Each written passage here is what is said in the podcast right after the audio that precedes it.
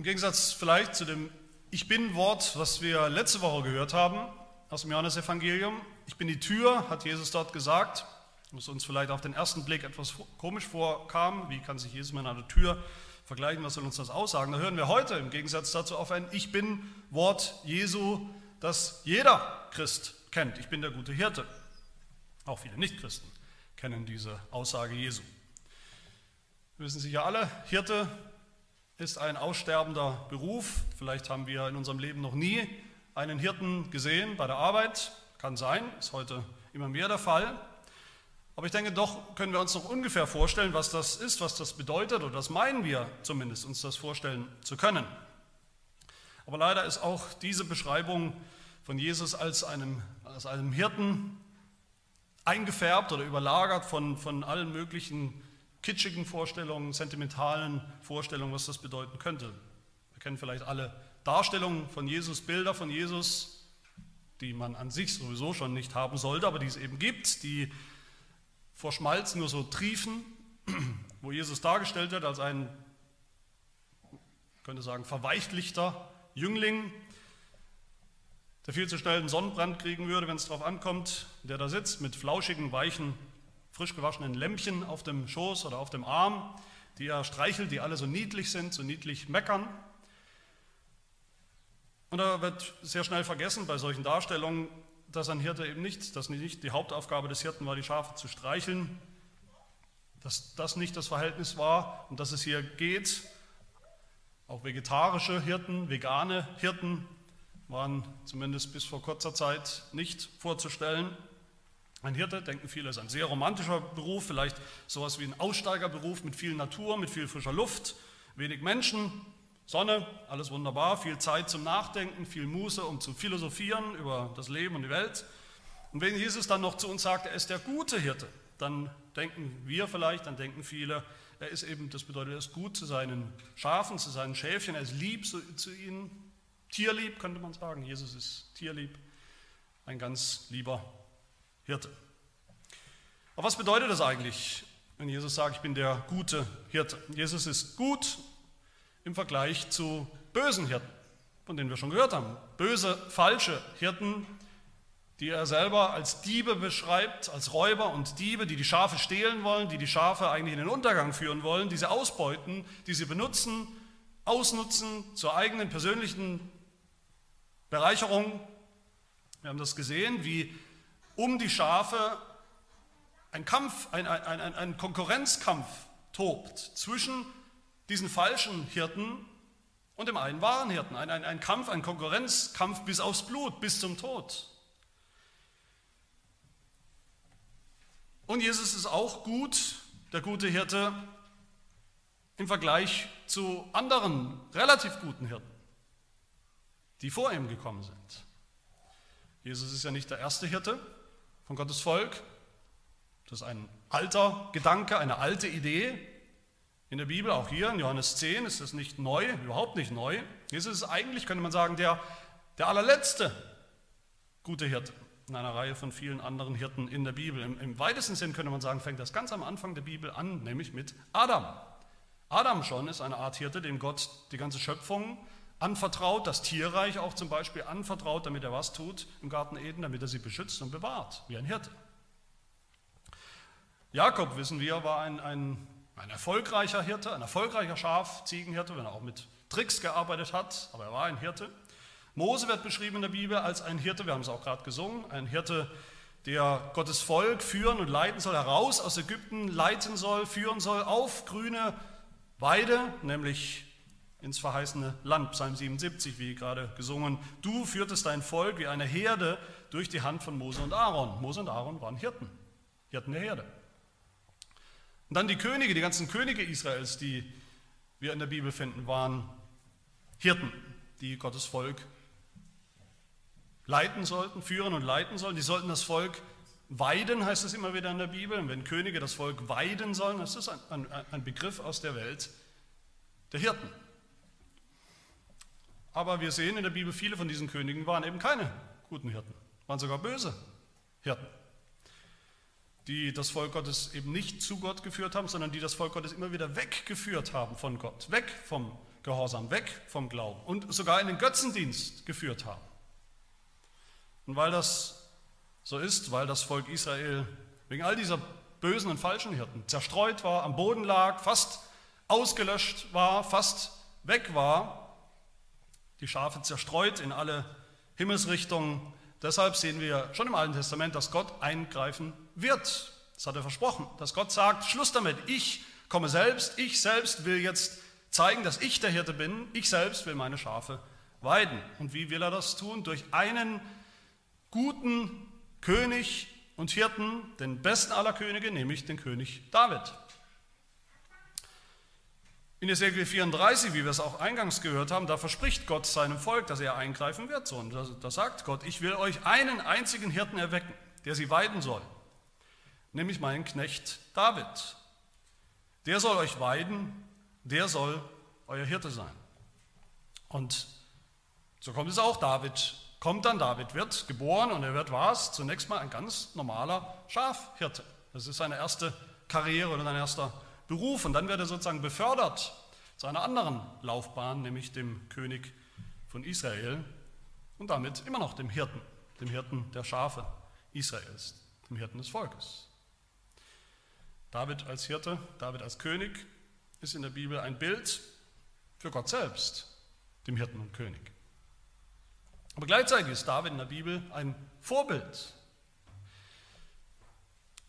ein Vorgeschmack, ein, ein, ein, sehr unvollkommener, wir kennen, wir wissen alle die, die, die David-Geschichte, ein unvollkommener Vorgeschmack, aber doch ein Vorgeschmack auf den letzten und endgültigen König und Hirten, der kommen wird, nämlich unseren Herrn Jesus Christus, der, wie es immer wieder heißt in der Bibel, aus dem Samen Davids kommt, hervorgehen wird, der das zerfallene Königtum Davids, das nicht keinen Bestand hatte, der das wieder aufrichten, wieder aufbauen wird, der die verlorenen Schafe Israels sammeln wird, zusammenführen wird, retten wird, in das verheißene Land bringen wird.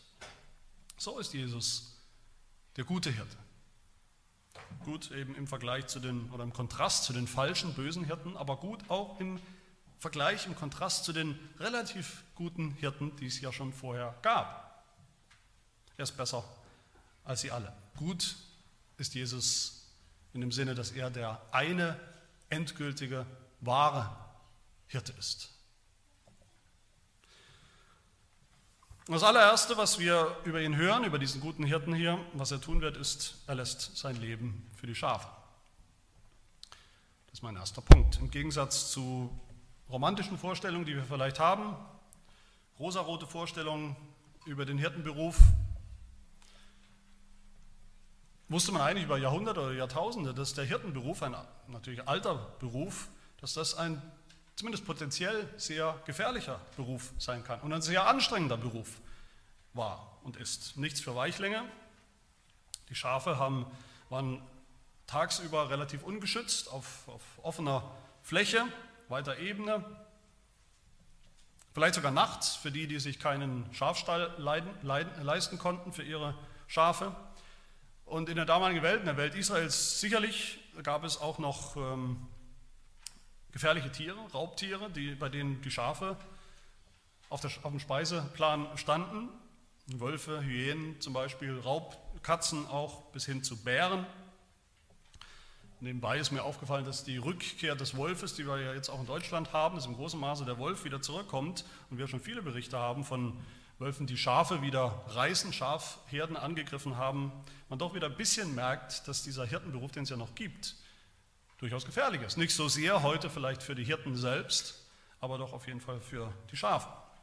Und eine wichtige Aufgabe des Hirten, vielleicht die Hauptaufgabe des Hirten, über lange Zeit war das klar, ist es, die Herde zu beschützen, vor Gefahren zu schützen mit denen man rechnen musste. Hirtenhunde gab es damals nicht, über die längste Zeit gab es sowas noch nicht.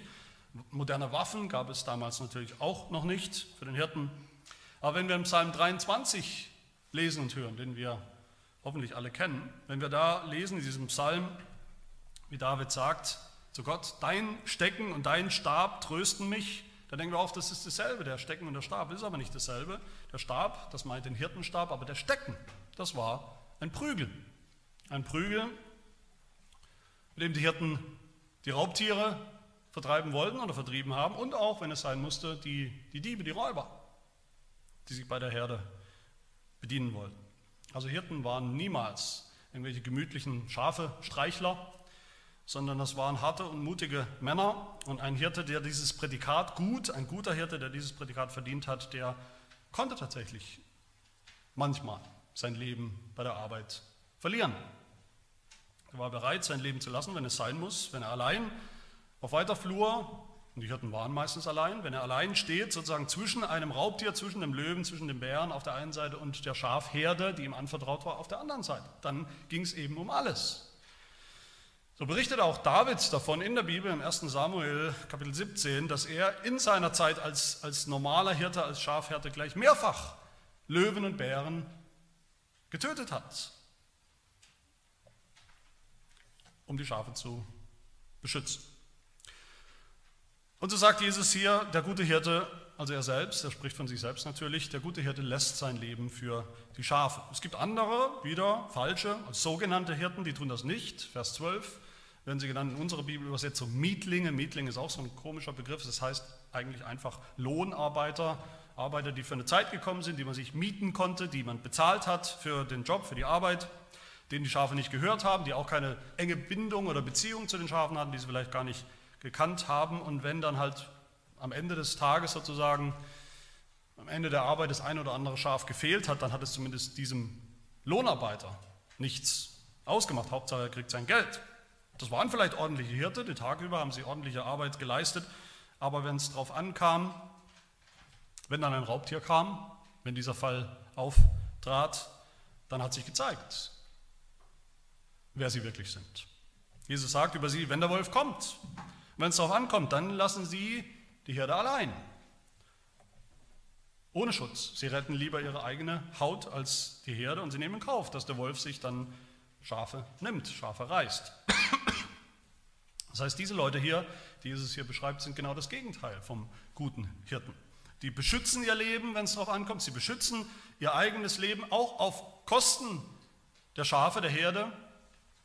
Aber der gute Hirte, der lässt sein Leben für die Schafe, gibt sein Leben auf.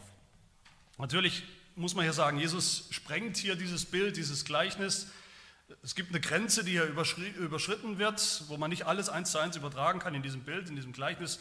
Wir wissen alle, kein normaler Hirte, echter Hirte war so heldenhaft, dass er in seiner Arbeit oder für seine Arbeit geplant hat, sozusagen, sein Leben aufzuopfern für die Schafe. Auch David war nicht so, nicht so heldenhaft. Das hat sich vielleicht im schlimmsten Fall mal ergeben. Davids Aufgabe war es, die Herde zu beschützen, egal was kommt. Und wenn dann eben mal ein Bär kam oder ein Löwe oder was auch immer, dann hat David verteidigt, dann hat David gekämpft mit allen Mitteln. Und wenn er gestorben wäre, wäre er gestorben, aber das war sicherlich nicht geplant. Und es ist ja auch meistens gut gegangen. Das ist ja nicht so, als wären Hirten ständig gestorben damals, weil sie ständig mit Löwen und Bären zu tun hatten. Aber Jesus ist das eben ganz anders. Jesus hat seinen Hirtendienst auf der Erde unter uns Menschen schon angetreten mit dem sicheren und festen Plan und Ziel, sein Leben zu lassen, sein Leben aufzuopfern für die Schafe. Das war seine Aufgabe von Anfang an. Schon zu Lebzeiten sehen wir das. Jesus hat nicht für sich gelebt. Keinen Tag seines Lebens hat Jesus gesagt, heute brauche ich mal ich Zeit, heute brauche ich mal Zeit für mich, heute mache ich mal nur, was ich gerne hätte. Kein Tag seines Lebens. Wie er es hätte tun können. Er hat für die Schafe gelebt, jeden Tag seines Lebens. Und auch das, das Ziel, das Ende seines Lebens war immer schon, für die Schafe zu sterben. Am Kreuz. Ich habe es eben schon, schon erwähnt, von, von David, von dem König David haben wir diesen bekannten Psalm 23, den Hirtenpsalm. Und David bekennt da, da drin, dass er genau wusste, obwohl er selbst war ein Hirte, aber er weiß, er wusste, er hat einen größeren Hirten, nämlich Gott selbst. Und so sagt David im Psalm 23, der Herr ist mein Hirte, mir wird nichts mangeln. Und dann später in diesem Psalm heißt es, und wenn ich auch wanderte durchs Tal des Todesschattens, selbst da fürchte ich kein Unglück, denn du bist bei mir, dein Stecken und dein Stab, die trösten mich. David hat darauf vertraut, egal was passiert, in egal welcher Gefahr, Gott wird ihn bewahren, Gott wird ihn beschützen. Jesus, der größere David, der gute Hirte, nicht. Jesus hat natürlich diesen Psalm auch gekannt, er hat ihn auch gebetet, er hat auch geglaubt an den großen Hirten, Gott selbst. Er wusste auch, dass Gott immer bei ihm ist, dass sein Vater immer bei ihm ist, egal was passiert. Er wusste auch, dass Gott bei ihm sein wird im Tal des Todesschattens. Aber Jesus hat trotzdem diesen Psalm anders gelesen, anders als alle vor ihm und als alle nach ihm. Jesus wusste, dass das nicht bedeutet, Gott wird ihn bewahren vor dem Tod, sondern dass er selbst in diesem Tal der Todesschatten auch tatsächlich sterben wird. Definitiv, nach Plan. Nicht als Unglück, nicht als Schicksal, sondern als Plan Gottes. Ich denke, allgemein stimmt das wahrscheinlich auch für uns, dass wir eine Tendenz haben, viel zu passiv zu denken über den Tod Jesu am Kreuz. Also viel zu passiv, nicht, nicht für uns, sondern was Jesus angeht. Jesus war das große Opfer.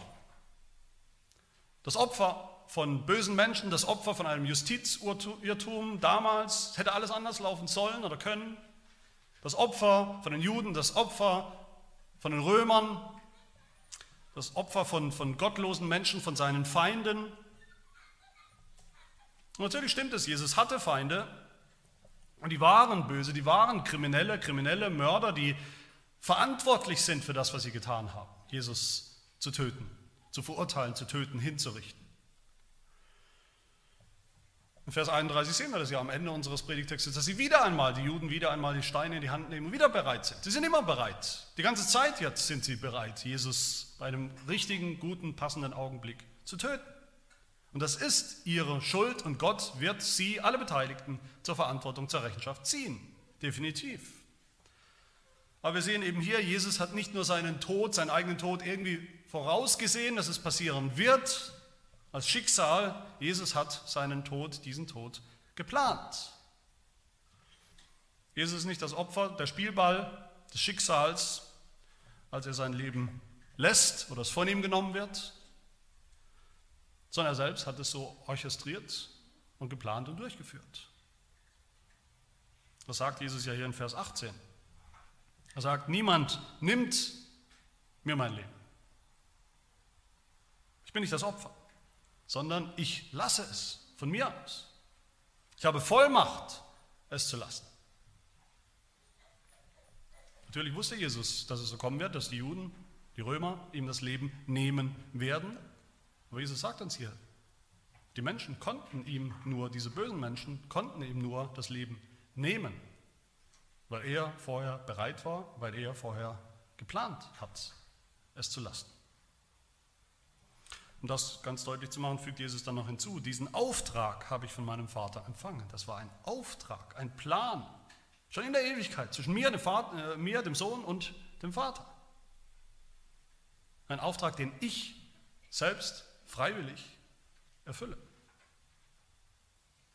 So lesen wir es auch in der Apostelgeschichte, gleich zweimal Apostelgeschichte 2 und Apostelgeschichte 4.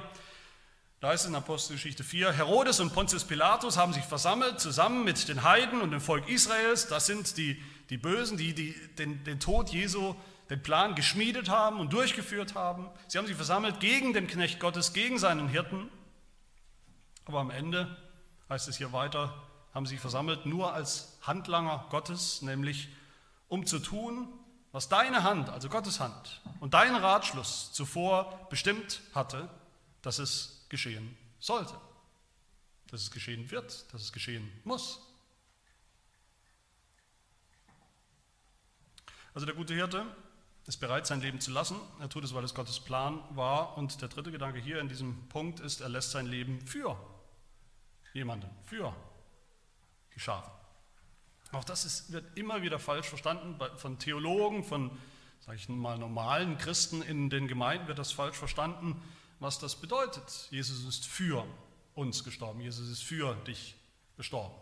Davon reden viele, aber sie verstehen das ganz anders und oft was Falsches darunter. Sie verstehen oder sie denken oft, das bedeutet, Jesus hat uns für uns ein Beispiel gegeben. Ein Beispiel, wie wir jetzt selbst leben sollten, nämlich wir selber sollen auch aufopferungsbereit sein für unsere Nächsten, so wie es Jesus war. Das ist ein Beispiel für uns. Und diesem Beispiel, diesem inspirierenden Beispiel Jesus sollen wir eben folgen, so gut wir es können. Oder man sagt oder man denkt, Jesus ist für uns gestorben, um uns zu zeigen, er ist für uns. Wir sind ihm wichtig. Das ist ein Ausdruck, was er uns, was wir ihm bedeuten. Für uns.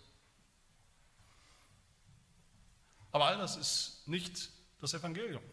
Nicht im entferntesten. Und das ist auch nicht das, was hier steht. Dieses Wörtchen für, Jesus, ist, Jesus lässt sein Leben für uns, für die Schafe, für bedeutet anstatt, anstelle von. Jesus als guter Hirte lässt sein Leben anstelle von den Schafen.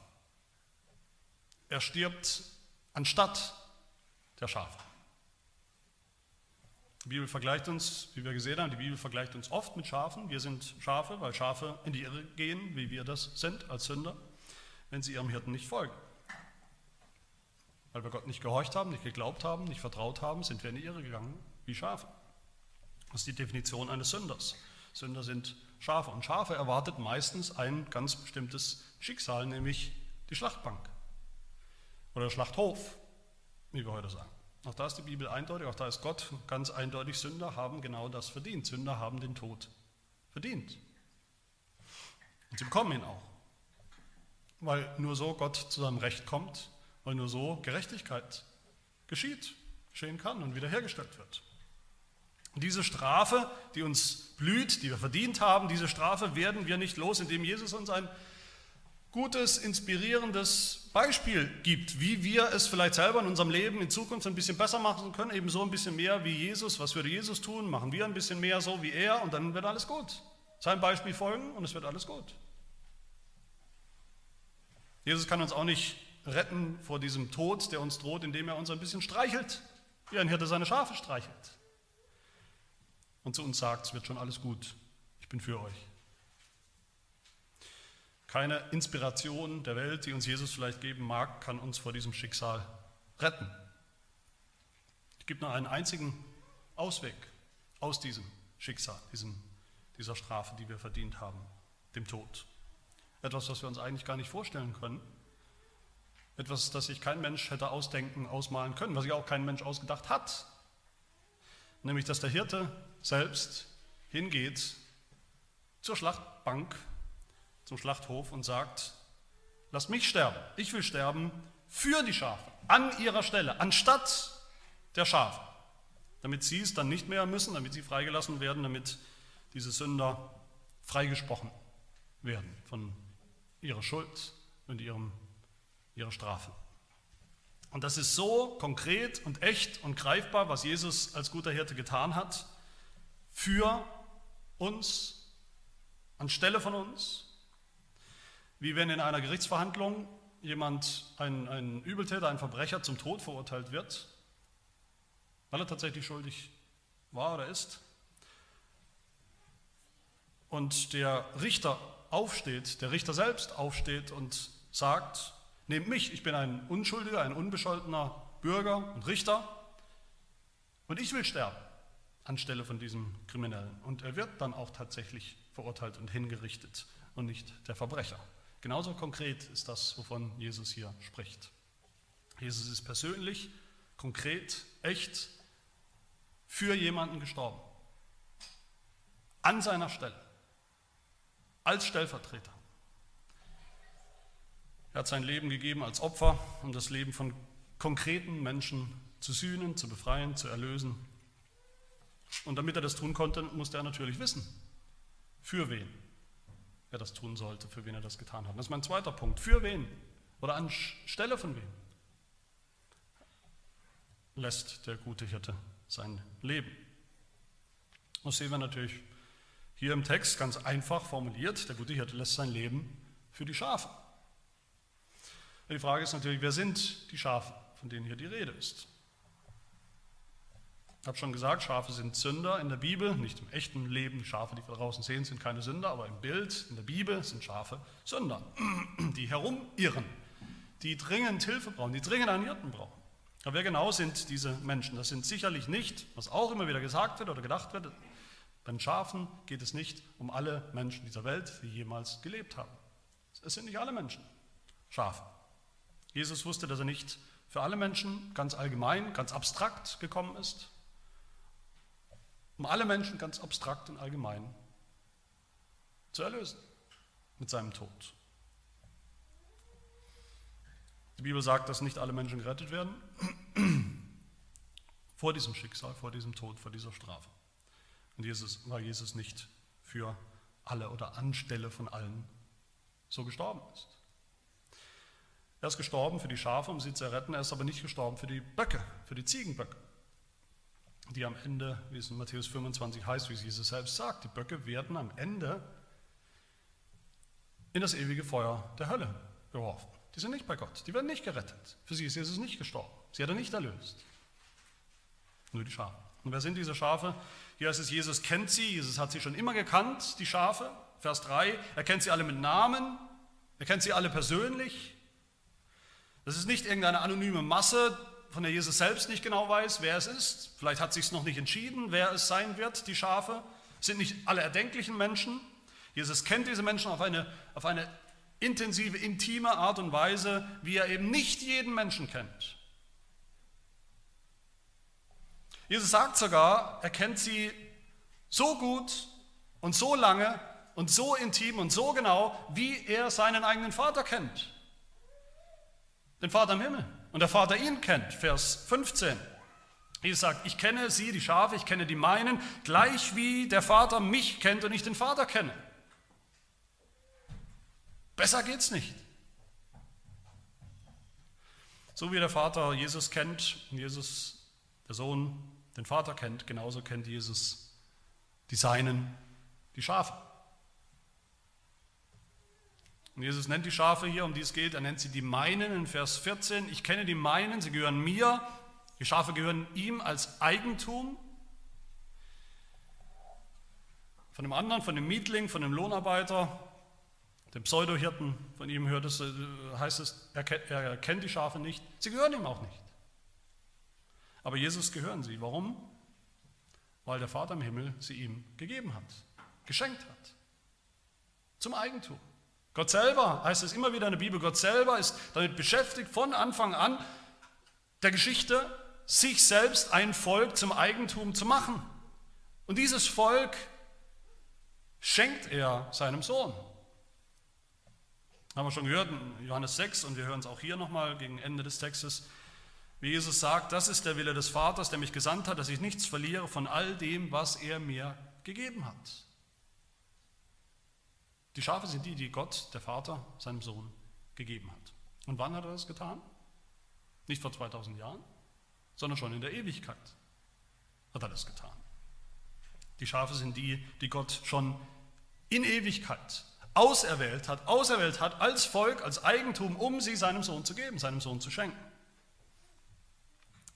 Jesus sagt, wird eines Tages sagen zu diesen Schafen, Matthäus 25, kommt her, ihr Gesegneten meines Vaters, erbt das Reich, das euch bereitet ist, seit Grundlegung der Welt. Euch Schafen ist es von Anfang an, in Ewigkeit, seit Grundlegung der Welt ist euch genau das bereitet, vorbereitet. Und Paulus sagt es genauso, dass Gott die Schafe, seine Schafe auserwählt hat, für Christus und in Christus, vor Grundlegung der Welt.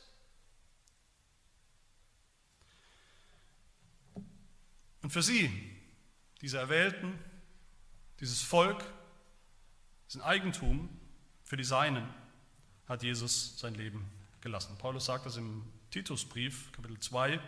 Er hat sich selbst für uns hingegeben, um uns von aller Gesetzlosigkeit zu erlösen und für sich selbst ein Volk zum besonderen Eigentum zu reinigen. Die Seinen.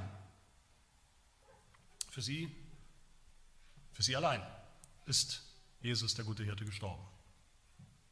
Sagt übrigens auch, oder so finden wir es auch in unserem Bekenntnis, einem unserer Bekenntnisse der Dortrechter Lehrregel, in dem Artikel über die Erwählung, da lesen wir, es war der völlig freie Entschluss Gottes, des Vaters, sein gnädiger Wille und seine Absicht, die belebende und rettende Kraft des kostbaren Todes seines Sohnes an allen Erwählten zu erweitern. Ihnen allein schenkt er den Glauben, der rechtfertigt. Sie führt er unfehlbar zum Heil. Der Tod Jesu. Für die Auserwählten. Für die Schafe. Alle Menschen sind Sünder, aber nicht alle Menschen sind Schafe. In Vers 26 sagt Jesus ja zu den ungläubigen Juden, ihr seid nicht meine Schafe. Manche Menschen sind auserwählt, Jesus kennt sie schon immer, schon von Ewigkeit her. Andere sind nicht auserwählt. Sie kennt er nicht. Nicht so. Sie sind nicht die Seinen. Für sie hat er auch nicht sein Leben gelassen. Und diese Auserwählten, das sind nicht alle Juden, nicht jeder einzelne Jude. Das war noch nie so. Und diese Auserwählten sind nicht nur Juden. Das ist gerade das Problem hier, was wir immer wieder gesehen haben in der Geschichte, dass ausgerechnet die Juden, ausgerechnet die Juden diejenigen sind, die nicht an Jesus geglaubt haben. Viele von ihnen nicht an Jesus geglaubt haben. Ihn nicht als Messias haben wollten, ihn nicht als Hirten haben wollen oder anerkennen wollten oder auf seine Stimme gehört haben. Manche Juden haben geglaubt, die, die Jesus kennt, die der Vater auserwählt hat, die er ihm gegeben hat, geschenkt hat, damit er für sie stirbt. Aber Gott hat eben auch viele Auserwählte unter den Nichtjuden, unter den Heiden,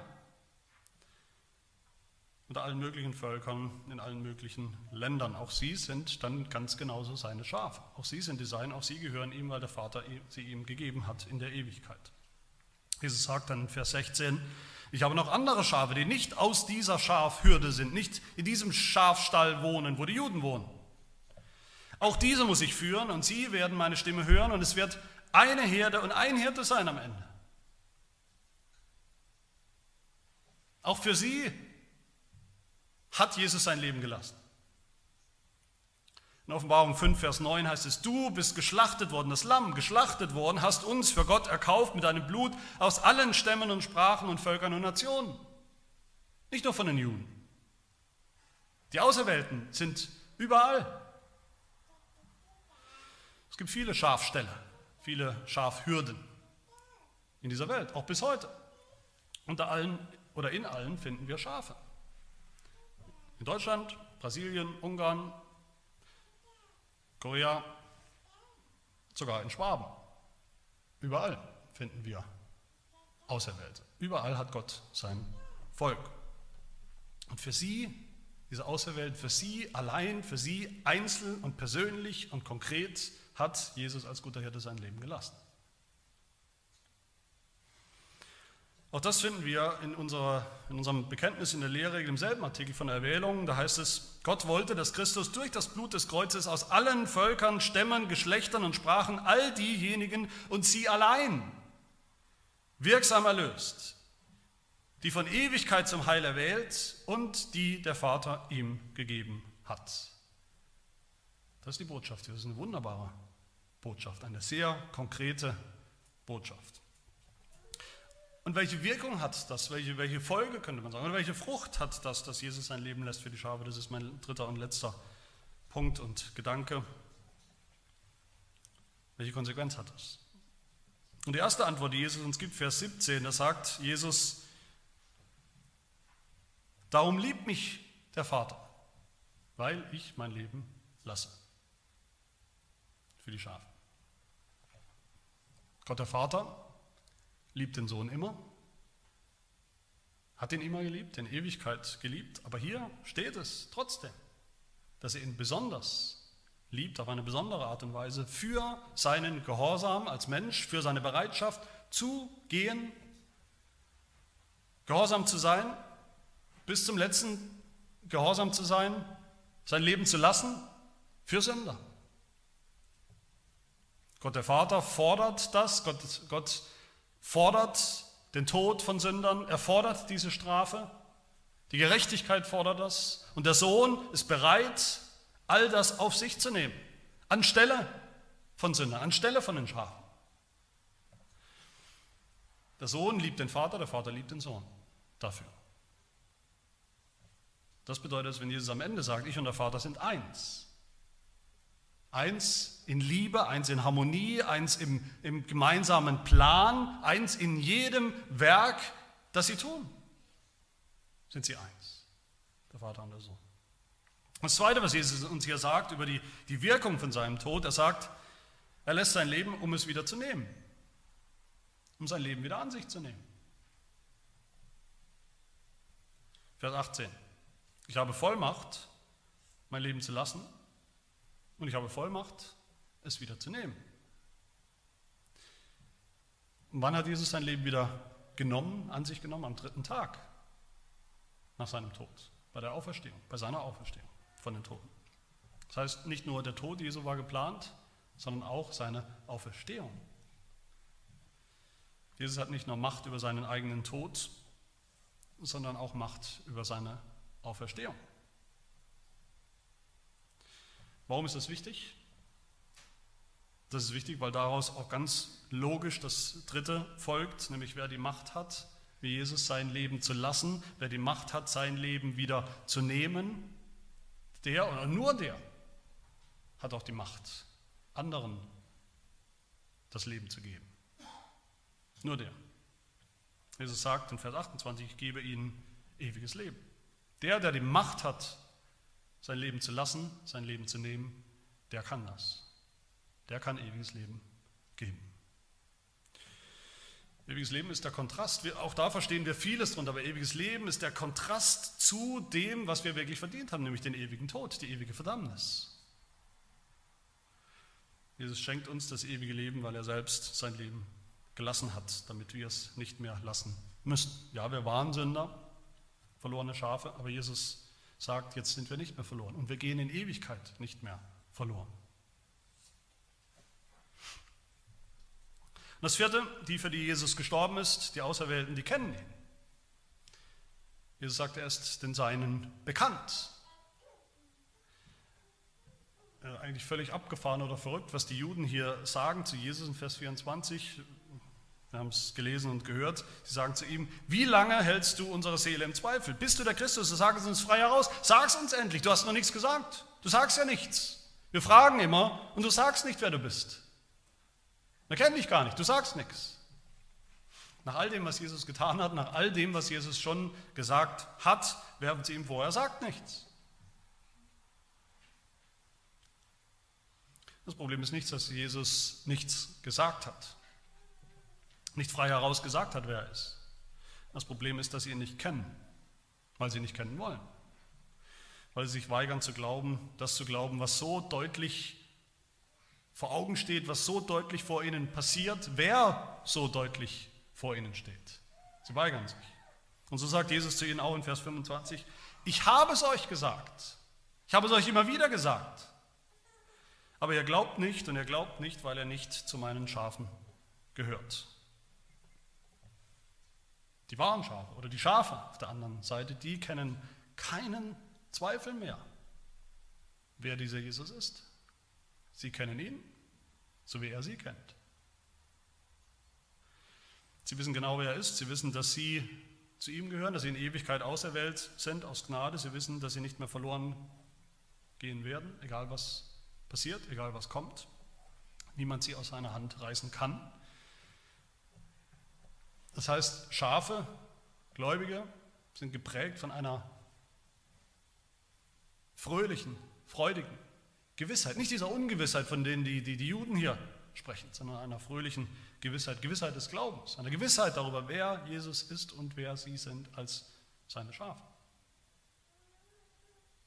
Und die große Frage, die wir uns natürlich zum Schluss stellen wollen oder müssen oder sollen, ist die Frage, woher weiß ich, persönlich, konkret, genau, sicher, dass ich so ein Schaf bin.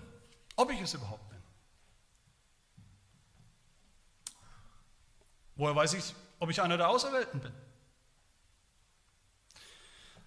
Woher weiß ich, ob ich einer von denen bin, für die Jesus sein Leben gelassen hat? Einer von denen, für die all das gilt, was wir gerade gesehen haben. Woher weiß ich das? Meine Lieben, wir kriegen das nicht raus, indem wir uns zu Hause irgendwo hinsetzen im stillen Kämmerlein und über die Ewigkeit spekulieren, über Gottes Ratschluss in der Ewigkeit, wen er möglicherweise theoretisch erwählt haben könnte und wen er vielleicht nicht erwählt haben könnte. Wir brauchen nicht monatelang oder jahrelang oder sogar ein Leben lang, wie das manche tun, nachzugrübeln, ob wir theoretisch dazu gehören zu den Erwählten oder nicht. Woran erkennen wir das? Woran erkennen wir, ob wir ein Schaf sind oder nicht? Eigentlich ist es ganz einfach. Wir kennen es am Glauben. So sehen wir es hier. Nicht Schafe, die die keine Schafe sind, sagt Jesus, die glauben nicht. Konkret und echt. Sie sind völlig blind für Jesus. Sie kennen ihn nicht. Sie sehen, was er sagt. Sie sehen, was er tut oder getan hat. Sie sehen, was er sagt und getan hat in seinem Wort, in der Bibel. Sie sind völlig perplex. Sie haben keine Ahnung, was das bedeutet. Sie können nur sagen, manche können nur sagen, wie wir es hier im Text sehen, der spinnt, der hat einen Dämon oder irgend sowas, der ist besessen. Das ist verrückt, was der von sich behauptet, was er denkt, er sei oder wer er denkt, er sei. Er sei Gott, der könnte mich retten, der könnte irgendwas für mich tun. Aber Schafe glauben. Ob wir ein Schaf sind, erkennen wir daran, dass wir Jesus kennen. Den Sohn Gottes, den Mensch gewordenen Sohn Gottes, dass wir seine Stimme kennen. Wir erkennen sie in seinem Wort. Wir erkennen sie in der Predigt, dass es Jesus Christus ist, der mit uns, der mit mir spricht. Und dass wir folgen seinen Worten im Vertrauen, im Glauben. Dass wir seinen Willen tun. Und wahre Schafe finden wir wo? Finden sie in der Gemeinde. Alle wahren Schafe, alle Auserwählten fügt Jesus zusammen in der Gemeinde, sagt Vers 16. Es wird eine Herde sein mit einem Hirten, wo wir all diese Auserwählten wiederfinden, für die Jesus sein Leben gelassen hat. In der Gemeinde. Wahre Glieder der Gemeinde, das heißt nicht Mitläufer, nicht einfach, weil man irgendwo auf dem Papier steht. Wahre Glieder der Gemeinde, das heißt gläubige Glieder der Gemeinde,